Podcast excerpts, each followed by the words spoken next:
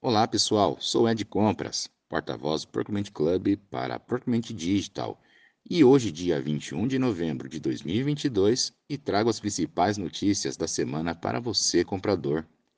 Damos início com o Procurement Club em seu artigo Construindo Lideranças Femininas, que fala sobre um dos temas mais discutidos ultimamente no meio corporativo, que é o da diversidade. Neste particular, temos uma discussão importante sobre a diversidade de gênero, tema listado inclusive como uma das metas da ONU em sua lista de objetivos. Estamos aqui falando da ODS, Objetivos de Desenvolvimento Sustentável número 5. Este foi o tema do episódio 4 do Papo de Comprador. Nele conversamos com três líderes femininas muito especiais: Tatiana Bota, Mariana Koyanagi e Fernanda João. Além, claro, de contarmos com a presença de Érica Rieira, outra representante de mulheres líderes na interlocução deste tema tão relevante. Na sequência, temos Aline Horstmann em seu artigo E agora, como fica a minha carreira? que nos traz sobre a sua percepção referente a uma grande prova de que nada temos controle. Como exemplo, temos a triste pandemia dos últimos dois anos, assim como as demissões voluntárias que aumentam a cada mês e durante o último ano atingiu um número próximo de 36%, um acumulado do ano de 2022. Pessoas em busca de qualidade de vida, mas em sua grande maioria o fizeram sem muito planejamento, no imediatismo da emoção para a sua tomada de uma decisão. Neste artigo, Aline conclui que precisamos nos planejar cada vez mais, estruturar nossos próximos passos, mas de maneira consciente dentro do que está ao nosso alcance, cuidando da parte que lhe cabe, sua empregabilidade. Quanto mais forte ela estiver, mais trabalho teremos. Também temos Paulo Perrotti em seu artigo Flexibilidade na jornada de trabalho, realidade ou apenas retórica?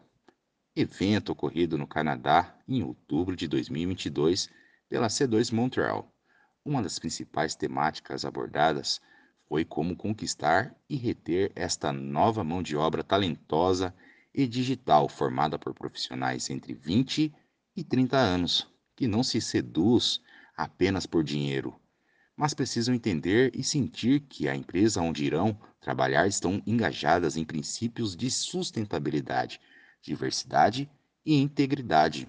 Neste artigo, Perrotti conclui que é possível as empresas e os empregados medirem uma solução harmônica, desde que ambos estejam abertos para debater e renunciar a alguma coisa, pois, para que seja possível aproveitar os recursos benefícios do trabalho presencial, que é muito interessante do ponto de vista de engajamento e disseminação, compartilhamento de conhecimento, bem como desfrutar dos benefícios do trabalho remoto, é necessário abrir mão de algo para se chegar a um consenso.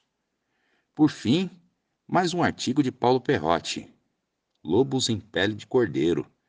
Os perigos que se escondem atrás dos jogos eletrônicos e do metaverso, concluindo que o risco cibernético está saindo das plataformas de jogos eletrônicos e sendo inserido cada vez mais no nosso cotidiano, na medida em que o mercado comercial já vislumbrou grandes possibilidades de aumentar, segmentar e customizar o contato com seu cliente, disseminando cada vez mais a possibilidade de beneficiamento dos infratores digitais, que se aproveitam da anonimato para aplicar seus golpes.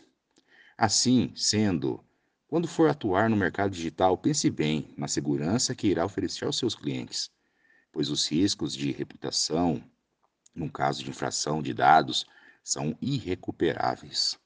Curtiu? Então fique de olho em nosso portal e redes sociais. Tem novidades todos os dias.